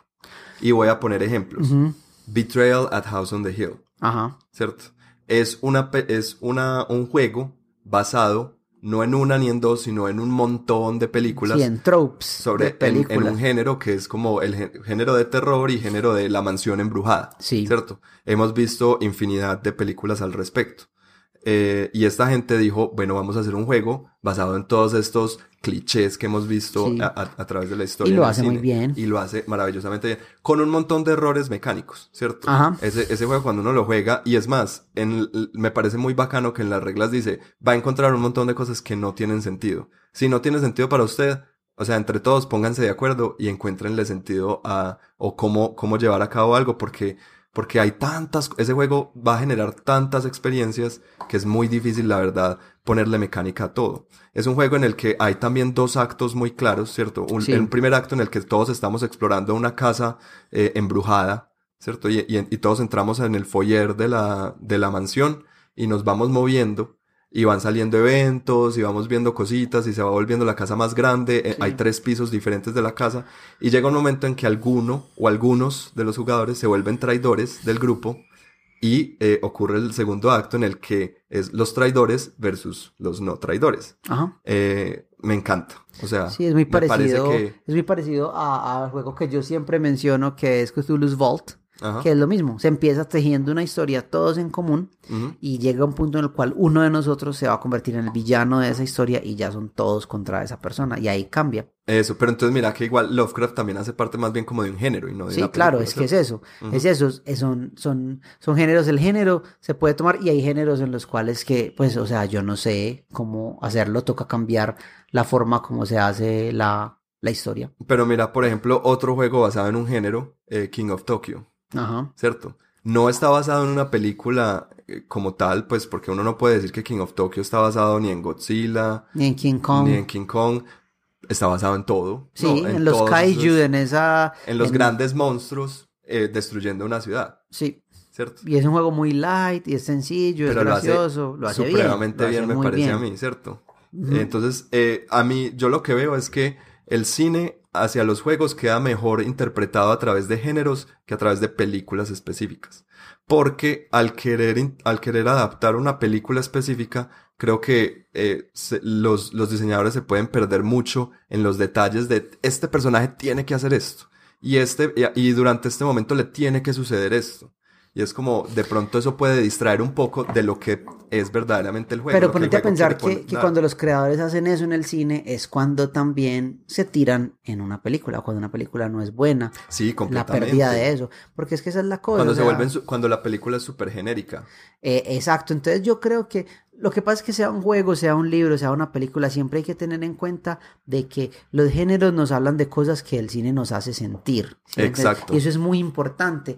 Entonces, cuando yo hablo, por ejemplo, a mí me gusta mucho volver al terror con esto, porque el terror es, es una emoción muy básica y creo que es la emoción más fuerte que existe en la humanidad, siempre, el terror. Entonces el terror, el cine de terror se trata no de mostrarnos sangre, no de hacer esto, y mucha gente solamente piensa en eso y en la superficie, ¿no? Y el terror es algo que se siente por dentro, ¿sí me entendés? Y que se puede vivir en dos cosas, o sea, eh, un sentimiento de, de, de ¿cómo, cómo se dice? Cuando, cuando vos te sentís como muy nervioso eh, por algo, De ansiedad. de ansiedad ante algo desconocido Sí. y un sentimiento de, de, de horror a la hora de reaccionar ante eso desconocido. Entonces es como el miedo que tenemos antes de que pase algo porque, que- porque no queremos que pase. Sí. Y la manera como reaccionamos ante esos eventos horribles que sucedieron y ahora responder de eso. Tener en cuenta eso es lo más importante para crear buen terror, sean cines, sean libros, sean juegos. Entonces, mira que si uno parte desde el re- respeto hacia el género y entender lo que el género significa,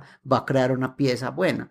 Más que decir, ah, no, es que yo voy a hacer un juego sobre aliens, entonces tiene que estar el alien, tiene que estar Ripley, tienen que estar los Marines. Exacto. Entonces, a eso- eso, a, a eso me refiero, ¿cierto?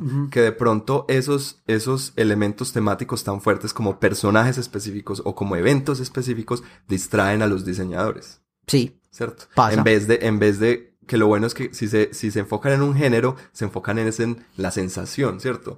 ¿Qué me provoca a mí ver una película de terror? ¿Qué me provoca a mí ver una película de monstruos? ¿Cierto? Y eh, de pronto eso se traduce más fácil a juegos de mesa. Claro, porque si no, entonces ya los juegos se convierten en otras cosas. O sea, no quiere decir que siempre vaya a ser malo, pero mira, Ah, sí, por no, no, ejemplo, no. mira, por ejemplo, Hell Hydra. Sí. Hell Hydra es un juego que obviamente eh, se utilizó el arte, toda esta cuestión de Marvel Comics, ¿cierto? Pero los que leemos los cómics y entendemos Hydra, siempre está ese miedo eh, que está por debajo y, y la cuestión es que Hydra mete agentes en lugares donde no deberían estar.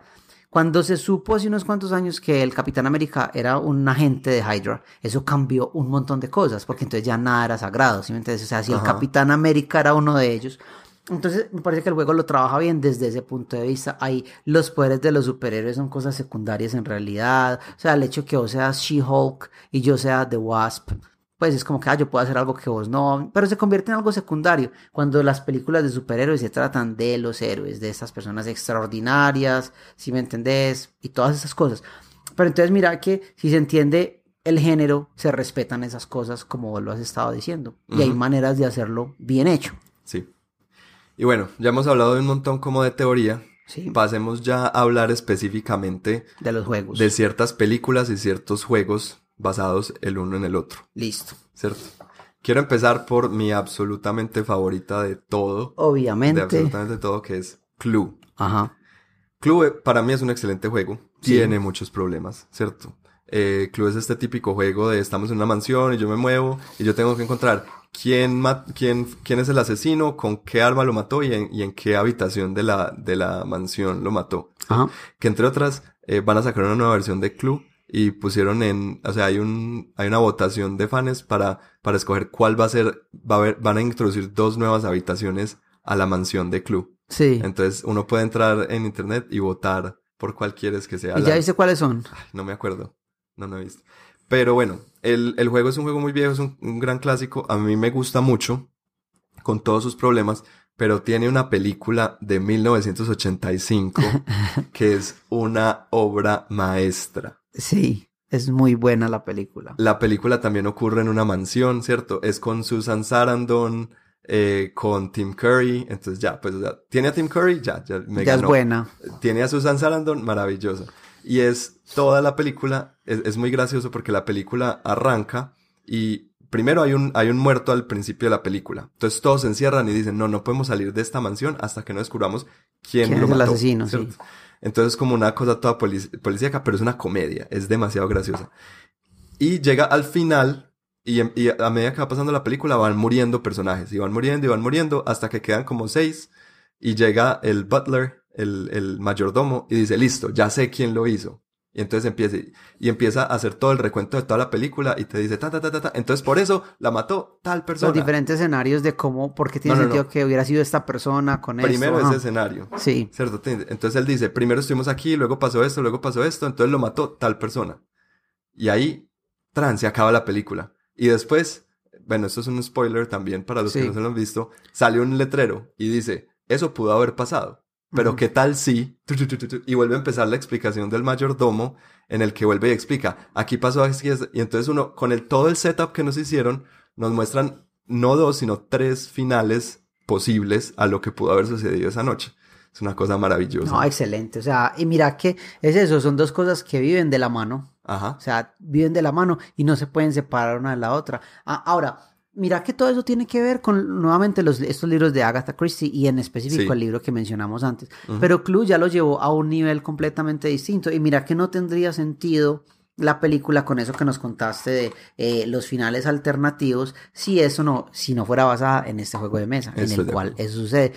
uno cuando empieza a jugar club, hay un montón de posibilidades de quién lo pudo haber hecho, con qué y dónde. Pero a medida que vas avanzando, te vas dando cuenta que esas posibilidades empiezan a eliminar donde queda una sola, supuestamente. De eso se trata el juego, de eliminar posibilidades para que haya una que es la real al final, ¿cierto? Eh, de eso se trata. Y es un juego que al igual que la película, pues van de la mano, basado el uno en el otro, de una forma... Es como, para mí es como el, el, huevo y la gallina. Yo no sabría decir cuál es una adaptación del otro, porque son perfectos el uno para el otro. Y el próximo que tenemos en la lista es exactamente lo mismo, porque es que, mira que volvemos a eso, y es Ouija. Y no estoy hablando de una película en específico, llamada Ouija porque hay muchas. Incluso hace poco una que se llama Ouija, supuestamente es muy buena, no sé, yo me he visto tantas que ya me olvidé. Es que sale una cada año. Pero es importante tener en cuenta ese aspecto de lo que son las, las tablas espirituales, el Spirit Board, eh, que eso fue una moda pues así súper, súper, eso fue al, a finales del siglo pasado. Bueno, no el siglo, cuando digo... Del siglo antepasado. O sea, 19. Del siglo XIX, sí. Que se puso muy de moda eso, o sea, literalmente era una moda. Y esto, el espiritismo, ir a estas casas donde hablaban con el más allá, sesiones espiritistas, y era algo que hacía la alta sociedad para divertirse, todo eso. Eh, fue Parker Brothers o Milton Bradley, no recuerdo cuál fue la, una de las dos compañías que sacó la primera versión de, de Ouija, sí. ¿cierto? La sacó para venderlo. Es bastante gracioso, pues, toda esta cuestión. Recordemos, es un juego. Estamos hablando desde eso como un juego. Sí. Eh, y mira que, entonces, detrás de este juego de mesa que existe como tal, hay un montón de historias. Basado en estas historias hay cuentos que ver, películas que ver, eh, series que lo mencionan y un montón de esas cosas, pero es un misticismo que va alrededor de este juego. Ouija, como ustedes saben, lo, lo venden como juego de mesa. Me equivoqué, perdón, es de Parker Brothers. Parker, Brothers, fueron los primeros. Parker Brothers. Eh, y mira lo que es hoy en día. O sea, creo que la, la, última, la más famosa, la que venden en este momento, brilla en la oscuridad y todo. Sí, con seguridad debe tener LEDs y debe tener canciones de Rihanna. Y, y, toda la, y toda la cosa. Es uno de esos juegos que yo también quisiera tener en mi biblioteca, pero no tengo y lo voy a comprar pronto porque me gusta mucho todo lo que hay detrás de él. Aunque no es un buen juego. No, es una. Pues porque no hay un juego. Como juega y no hay juegos, que no, es un juego. Eh, y las películas son muy malas, pues me parece lindo como esa, la Ouija es algo que, que, nos muestra como el mundo de los juegos de mesa y, y, el cine siempre van de la mano, ¿cierto? Sí. Entonces me parece un, un, un, ejemplo bonito. Y hay un montón de películas, viven de la mano una con la otra, se basan una con la otra y las películas ayudan a rodear de misticismo este juego de mesa y este juego de mesa hace que las películas causen ese miedo porque existe esa posibilidad. O sea, si vos, lo que yo le pregunto mucho a la gente eso, ¿vos, eh, ¿vos crees en esto? No, no, no, ¿jugarías la Ouija? No, no, no, no, no. Y yo, pero ¿por qué si me acabas de decir que no crees? Sí, pero es que hay cosas que es mejor no, mejor dejarlas quietas, todo. Entonces, mira que siempre va a quedar esa duda y eso es muy interesante porque prolonga esta leyenda de, de, una cosa, pues. Si quieren oír un poquito más de esto en el episodio 4, en la mesa del terror, eh, hablamos más a fondo sobre, sobre estas experiencias de la tabla Ouija. Listo, el que sigue. Jumanji, también una de mis películas favoritas. Uf. Es maravillosa. Salió primero la película, ¿cierto? No, pues... Eh, el juego no existía. El la juego no existía, sí. Salió después del juego de mesa, que ya hemos hablado mucho de él, ¿cierto? El juego de mesa que salió a partir de la película muy regular. Nada que ver. Pero es una película absolutamente maravillosa. No sé si has visto, hay un meme muy gracioso en el que es una foto de, yo no entiendo cómo hacen, creo que es en Asia, de un montón de gente jugando juegos de mesa, ¿cierto? Y, la, y están en unas sillas de plástico, pero en el, en el, el piso es, es como una inundación, pues está, es como un río, pues como, como que todo está inundado. Y el agua les llega pues hasta los tobillos a todos. Y entonces el, el, meme dice, es que en el torneo, es que cuando juegas el torneo de Jumanji. No lo he visto, no he visto ese meme. Muy es muy gracioso.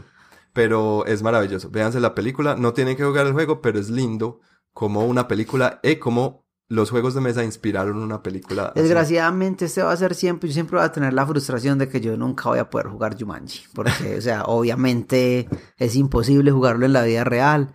Eh, pero, bueno, y qué miedo también, ¿no? yo quisiera, yo me arriesgaría. Yo quisiera, pero qué miedo. Entonces vemos que esos juegos, lo que es eh, eh Ouija, Jumanji, eh, incluso, bueno, Clue es un poquito diferente. No, perdón, no, Clue también, porque son juegos que, son películas que nacieron basadas en estos juegos de mesa, ¿cierto? sí. O juegos de mesa que, que existen o que existen en nuestro colectivo consciente como Jumanji por una película que lo crearon. O que existen, exacto, o que existen en un universo cinematográfico, ¿cierto? Exacto. Sin embargo, hay otro aspecto interesante que yo sé que muchos de ustedes eh, piensan en él y es los, las películas que se convirtieron en juegos de mesa, que eso es otra cosa. Ahora, este es el más difícil de todos porque hay tantas, pero tantas que es imposible mencionarlo todo. Eh, y como para decir nombres de por encima, como lo que es Star Wars, que Uy. sería el más grande de todos, Claro. diría yo. O sea, Star Wars es una película como ninguna otra a la hora de, de, de traer esa influencia a convertirse en objetos tangibles. Absolutamente. Los juguetes, los juegos y todo. Y hay mil juegos de Star Wars. O sea, hay muchos. Hay juegos muy buenos, juegos, Juegos muy malos, buenos, de juegos muy malos, de juegos que uno dice por qué hicieron esto, eh, y todo eso, se- pero así, o sea, no vamos a entrar en eso porque es muy largo. Nos llevaría otros Nos dos o tres muy episodios, sí. Pero, Pero mencionemos algunos. Nombres por- que hay que mencionar, dale, uno, vos uno, yo uno. eh, Labyrinth, Labyrinth, una película maravillosa. No, con- increíble. Con David Bowie haciendo del el villano. ajá, O sea, y Jennifer Conley haciendo de Jennifer. Conley. Por favor, véanse esa película. No he jugado el juego, pero pues lo tengo Pero que salió jugar. hace poco y, eh, o sea, es un juego moderno, yo lo quiero muchísimo. Y con ese va el segundo, que es The Dark Crystal, que también es de Henson, eh, lo- pues, o sea, de, De Jim de Henson. Jim Henson Studios y toda esta, esta cuestión de los, los títeres, Sí. que son los mismos títeres de Labyrinth. Un, él era un genio absoluto del, Absolutamente. del cine. Dark Crystal sacó una serie a Netflix, la empecé a Ah, ver yo, no ahí. me la, yo no la he empezado a ver. La yo me he visto la película, pero no. Interesante porque son los mismos puppets, entonces es volver a eso de que Qué caminan lindo. todos así Sí. como brincando, entonces es muy gracioso. Dark Crystal también tiene miniaturas bonitas, es muy parecido a Labyrinth en cuanto a juego de mesa. Otro, The Thing. The Thing, de John Carpenter's, la película The Thing. Ok, no sabía que tenía juego de mesa, pero por Es- supuesto que tiene Sí, juego de y, mesa. y mira que, entonces ahí vamos a una cosa que yo mencioné antes, no quiero hablar mucho del juego, pero sí esto de eh, identidad secreta, que eso es The Thing. Uno de nosotros es un extraterrestre haciéndose pasar por humano y tenemos que averiguar ah, quién es. Solo ese concepto se da para un montón de juegos. Yo el juego de The Thing no lo he jugado y sé que hay una versión nueva que salió no hace mucho en los últimos años eh, y es eso otra vez. O sea, ¿quién es la cosa esa? Alguien es ese animal, ¿cierto? Es esa persona que nos va eliminando. Entonces me parece que en cuanto a roles secretos es una muy buena manera de implementar el rol secreto y que nos hace dudar a todos de todos. Ajá. Eso es interesante. Goonies. Goonies es una de mis películas favoritas también. pues, Y obviamente, Yo crecí pues, viendo. yo no los juego de mesa. Yo tampoco, pero también es muy nuevo el juego de mesa de los Goonies. Eh, habría que. Ay, ¿Qué pasó que no hemos jugado ninguno de estos juegos? Qué raro. Es del 2016, hay que jugarlo, hay que conseguirlo. Es que hay mucha cosa, Andrés. Es imposible cubrirlo todo. Sí, total. Seguí. Eh, pues está The Lord of the Rings, otras películas, y, y hablando específicamente de las películas, las películas han, han, han, eh, han, ¿cómo se dice? Catapultado. Han catapultado, han sacado, han hecho que Inspirado. salgan, han inspirado, gracias, esa era la palabra, han inspirado un montón de, de juegos de mesa, pues. Y basados en un montón de conceptos que explora El Señor de los Anillos como universo y como película. Exacto.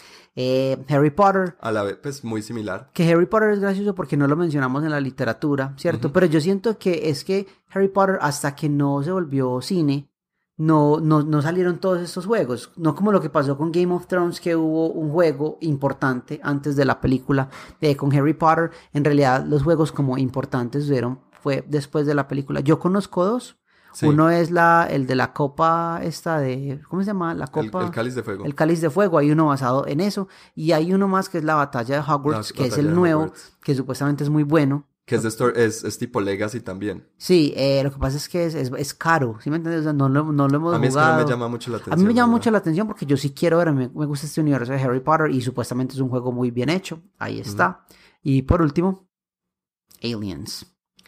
Excelente. De Pues, Aliens hay un juego que es supuestamente muy bueno. ¿Cuál? Aliens. Eh, Aliens, sí, se llama Aliens. No Aliens, sino Aliens. ya. Y- O sea, es basado en la segunda película. Exacto, que es la mejor según muchas Sí. personas. Ah, entonces, y yo lo estuve mirando y en esta lista que decía de los peores a los mejores es el número uno. Ah, de la mejor adaptación. Eh, hace poco estuvimos hablando de District 9, que es otra adaptación de un juego, lo que hizo Weta Workshop. Hay que mirarlo y todo eso. Yo creo que así Nos- rápidamente podemos terminar ahí. Nos podemos quedar hablando de eso, pero ya es hora de ir terminando porque ya se nos alargó el episodio. Sí. Pero antes de terminar, así tal cual como, como terminamos el episodio anterior, vamos a terminar este preguntándonos, Alejo, ¿cuál película le hace falta un juego y a cuál juego le hace falta una película? Hablando de cine, ya Dale. no, ya no estamos hablando de narrativa eh, en la novela o literaria, sino de- en, en el cine. Empe- ¿Empezás vos o yo? Eh, empezamos, la vez pasada empecé yo. Bueno, entonces de juego a película. Juegos que yo creo que necesitan una película. eh, Andrés, no se enoje conmigo. Pero bueno, yo empiezo por Arkham Horror. Arkham Hasta Horror. mañana. Me voy. ¿Por qué Arkham Me voy a Horror? ir a dormir a mi casa, ya me dormí. Porque yo siento, yo todavía estoy esperando, o sea, hay unas películas de Lovecraft eh, muy buenas y a mí casi toda película que tenga ese tema Lovecraftiano por debajo le doy una oportunidad. La mayoría no son buenas, pero hay unas gemas ahí escondidas y hay unas películas increíbles, eh, o sea, que las veo porque a mí me gusta mucho, porque me gusta mucho el horror cósmico, lo entiendo hasta cierto punto y me encanta esa manera. Pero la razón por la cual digo Arkham Horror es porque yo siento que Arkham Horror es como un juego que hace todo este misterio de Lovecraft, de Lovecraft fácil de consumir para las masas y creo que podría ser una película dirigida a un montón de gente que podría dar a conocer mucho mejor el trabajo de Lovecraft y verlo como que, que pudiéramos mostrar de manera más genérica y más amplia esta lucha contra lo desconocido y estos dioses eh, tan miedosos y tan terribles que existen en el mundo de Lovecraft. Y Yo de creo que por eso si, me gustaría. si saliera una peli, de pronto eso le, le ayudaría a darle más sentido al juego. Que Pero- se siente como tan sin sentido. No, pero a mí no me importa tanto el juego. Yo digo es como que, porque lo que pasa es que el juego trató de hacer, de hacer alcanzable todos estos conceptos para la gente. O sea, es un muy mal juego. Pero precisamente si saliera una película, de pronto nos ayudaría a reforzar lo que el juego está intentando hacer. Exacto. Y disfrutarlo en otro juego que no sea Arkham Horror, sino tal vez Eldritch Horror o algo así. O Burger Horror. Eh, eso, o Brr. Eh, bueno, por un lado. Eh, otro, eh, Vampire the Masquerade, el juego de rol. Hubo una serie, ¿vos, supiste de eso? Se llama De- The Embrace. No, no sabía. Yo la tengo en DVD. Es Sí, de viejísima. Vampiro la Mascarada. Sí, es muy mala, pero es muy graciosa. Me imagino. Pero la tenés que ver, yo sé que a vos te gustaría. Pero se supone vieja. que Blade era eso, ¿no? Era No, no, no, Blade es basado, pero Blade es basado en un cómic de Marvel. Blade es un, Ah, ok, es ok. un Pero entonces personaje de hubo- Marvel Comics. Había una serie o una, unas películas en los noventas que era como basado en, en Una serie se llama. The Embrace y es basada en ¿Será Vampiro la eso? Mascarada. Yo Mm, tengo el ok. DVD ahí. Pero como me gusta tanto el mundo de World of Darkness, es que lo hay, pues hay otras películas que han hecho algo parecido, pero no, yo quisiera eso, como ver los clanes, ver Ah, esa interacción. Yo sé que es bobo, pero a mí me gusta No, es y eso chévere. quisiera. No, a mí, a mí el lore de, de Vampiro, aunque no me gusta jugar el juego, el, todo lore es muy lore interesante. muy bueno, sí. Y eh, la última, cualquier película de Warhammer. Porque me parece que ese universo es muy bien hecho. Creo que han salido, ah, hay películas. para no, yo no las conozco, Sí. entonces me gustaría ver una película de Warhammer. Mm. Pero esas películas existen en qué? En animación. En animación, sí. No las Son conozco. películas animadas. La- lo dije en mi, o sea, desde mi ignorancia al respecto, eso es lo que me gustaría ver. Hay que preguntarle a Mateo Caicedo. Él con seguridad te puede decir cuáles. Mateo, contanos cuáles son, cuáles películas de Warhammer existen por ahí. Y ahora películas que quisiera ver en juego, pues me encantaría ver algo decente de Indiana Jones. Eh, siento que para poder capturar esa esencia tendría que ser un juego de pronto de un solo jugador, no sé, eh, lo cual... ¿Has jugado Escape? Escape, sí, Escape, eh, Legend of the Hidden Temple, pero es que no, es que Indian, Indie es mucho más que correr, entonces eso siento. Eh, y, me- y sabes que una cosa como graciosa, chévere, un juego de Star Wars muy sencillo en donde tengas que construir tu propio lightsaber. Porque es que hay un montón de, de, de ciencia y lore detrás de cómo los Jedi construían sus lightsabers. Sí, tengo- Entonces, sí, bacano eso de armarlo y que sea un juego muy fácil, muy sencillo, de pronto para niños o para gente. ¿Sabías? Y me parece interesante que Disney no lo haya hecho, todo lo que ellos hacen. En el nuevo parque de diversiones de Disney, en Galaxy's Edge es que se Ajá. llama, eh, que es la, la sección de Disney de Star Wars, eh, uno puede ir a un sitio y pagar, creo que cuesta cientos de dólares a vos construir tu propio lightsaber. Sí, le haces lo un, haces. ma- un mango como querés. Pero color. está como en, en, en- hay una, le, me estaba leyendo un, un, un artículo por ahí que decía, vos vas, pagas cientos de dólares por tu lightsaber, lo construís y cuando salís te prohíben jugar con él. Lo tenés que reclamar a la salida del parque. Sí, ah, pues obvio, quién sabe quién le sacó un ojo a quién, entonces eso pasó. Y por último, eh, Misión Imposible. A mí me encantan las películas de Misión Imposible, me parecen geniales y chévere como lo bacano es que está eh, Ethan Hunt, pero está un grupo de personas que le ayudan a él que tendrían características muy específicas y sería como un grupo tratando de lograr esa misión. Eso me parecería que podría traducirse chévere a un juego. Creo que hay un género, aunque bueno, no sé si, si lo podemos comparar, pero para mí pues, por ejemplo, algo así como Ocean's Eleven. Eso. Me parece similar, ¿cierto? Como película, eh, de heist movies.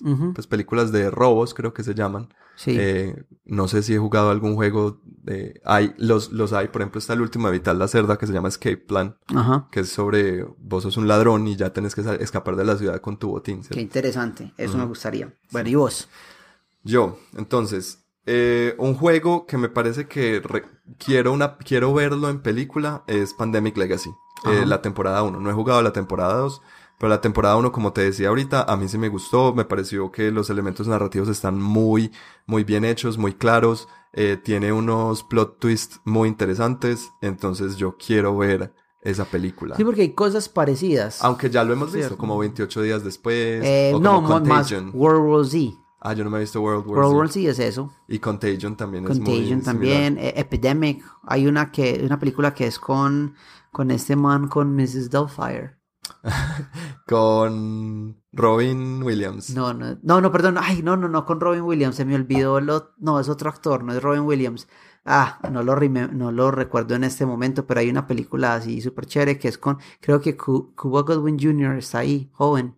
Y es de una pandemia también y ellos tratando de evitar que salga de un lugar. Ah, bueno. Muy bacano. Entonces puede ser algo así. Pero la quiero en el mundo de Pandemic, Legacy. Sí, porque es muy... Y quiero esos personajes. Con Afriqua. Quiero ver a ahí. Bueno.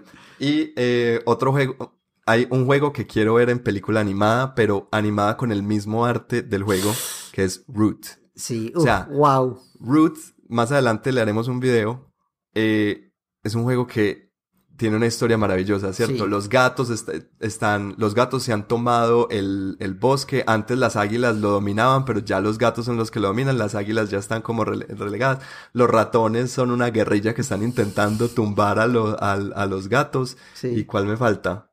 Eh, ah, y el vagabundo que está por ahí ayudándole al que mejor le pague. Sí. Pues, perfecto, ¿no? genial. O sea, un setup perfecto para una película. Es genial, sí. Y lo quiero con ese mismo, o sea, que sea una, una en caricatura animado con ese arte. Eh, sería un fan número uno. Y de pronto, no sé, eh, una película de Dixit. Mm. Pero sería una película muy, rara. Muy volada y creo que habría que tomar un poco de enhancers para poder de José Luis, José Luis Buñuel. Dixit. O de Salvador Dalí. o de, sería como de Alejandro Jodorowsky en la, montaña sagrada. Sí. Em, bueno, y película juego. Película que, que requiera un juego para mí. Yo tenía aquí eh, Fear and Loading en Las Vegas. Ajá. ¿Te has visto la la Obviamente, o sea, no la dije yo, la dijiste vos. Pero te has leído el libro y te has visto la película. Sí, sí. Para mí el libro y la película son supremamente diferentes. Muy buenos los dos. Sí. Los dos son muy buenos. El, el libro, me reí mucho más con el libro que con la película, pero la película la Pero ¿y cómo sería este juego? Sería muy raro. Primero sería muy random, sería muy, muy random y pasarían varias cosas muy diferentes. Como que primero uno va a la carrera de motos, después uno está como en el, en el casino con todos los lagartos y hay, en alguna parte tenés que pelear contra, contra murciélagos que te están atacando en el carro. o de pronto tenés que viajar en el carro y te tenés que cuidar de los murciélagos porque es it's bad country. Em, pero ah, cuando me puse a pensar en Fear and Loading en Las Vegas, ahí mismo recordé Rango. Sí. ¿Te acuerdas de Rango? Claro, obvio. Una película animada maravillosa, súper... Buenísima. Lo que llaman por ahí underrated, ¿cómo se dice en español? Underrated. Sí, subvalorada. Muy subvalorada, ¿cierto? Que es... Eh, que no es, de, no es de Pixar y es hermosa. Es hermosa incluso cuando los personajes son feos, porque son ratas ratas que les faltan pelos o que, les, o que tienen un, un, una cosa enterrada en el ojo. Pero es muy bonita, es una película maravillosa de animales del desierto sobreviviendo, pues como que muestra esa vida cotidiana de sobrevivir en un desierto donde el agua es lo más preciado. Uf, espectacular, sería un juego de eso. Excelente. Y por último, Mad Max Fury Road, porque me parece que sería una película de una, un chase, un, un un juego de persecución maravilloso. ¿cierto? No, un Imagínate donde vos vas, te están persiguiendo, pero a la vez viene la ventisca de arena detrás Sí. llevándoselo todo. Sí, no, y, y, y, y tanta mitología que hay en Mad Max, o sea, permite explorar un montón de aspectos bastante interesantes. Muy buenas, muy buenas. Puede que ya exista, pero la verdad estuve buscando y no encontré. Eh, por lo menos de Fury Road, que es la que más me gusta a mí. Sí, Entonces, nada, eso es lo que yo. excelente. Y la así, pregunta va para ustedes también, obviamente. Eh, ¿Qué película les gustaría ver una adaptación de ella a juego o qué juego creen que haría una película interesante? O que lo que decíamos ahorita, ¿qué juego se volvería mejor si tuviera una película que lo apoyara? Bien. Como bien, Arkham Horror o como Root, ¿cierto? Muy bien. Entonces, nada, eso fue todo por hoy, ¿cierto? Eso es, ajá. Muchísimas gracias como siempre por escucharnos, por estar pendientes. Recuerden seguirnos en todas nuestras redes sociales, en Facebook, en Instagram. Eh, ya vamos a empezar a postear más cosas pues por ahí, más en vivos, más, más, más cositas. Y se viene también una sorpresa muy interesante, otra manera de, de interactuar que estén pendientes esta semana que con seguridad sale. Además recuerden que ya tenemos eh, videos también, estamos haciendo, eh, estamos Sí. sacando un video semanal reseñando los eh, algunos Uno de los juegos uno de los juegos que más nos haya gustado que jugamos esta semana. esa semana, los que, se, que se nos quedan las palabras corticas aquí en el podcast, entonces para que lo vean en el video. Y recuerden que si quieren ver todo nuestro contenido en un solo lugar, sería www.lamesa.club. Ahí pueden encontrar todo lo que nosotros eh, compartimos, todo el contenido que generamos en un solo lugar. Eh, entonces es una solución perfecta para todo. bueno, hasta una próxima, yo soy Andrés, Y yo soy Alejandro, gracias por escucharnos y hasta luego. chao.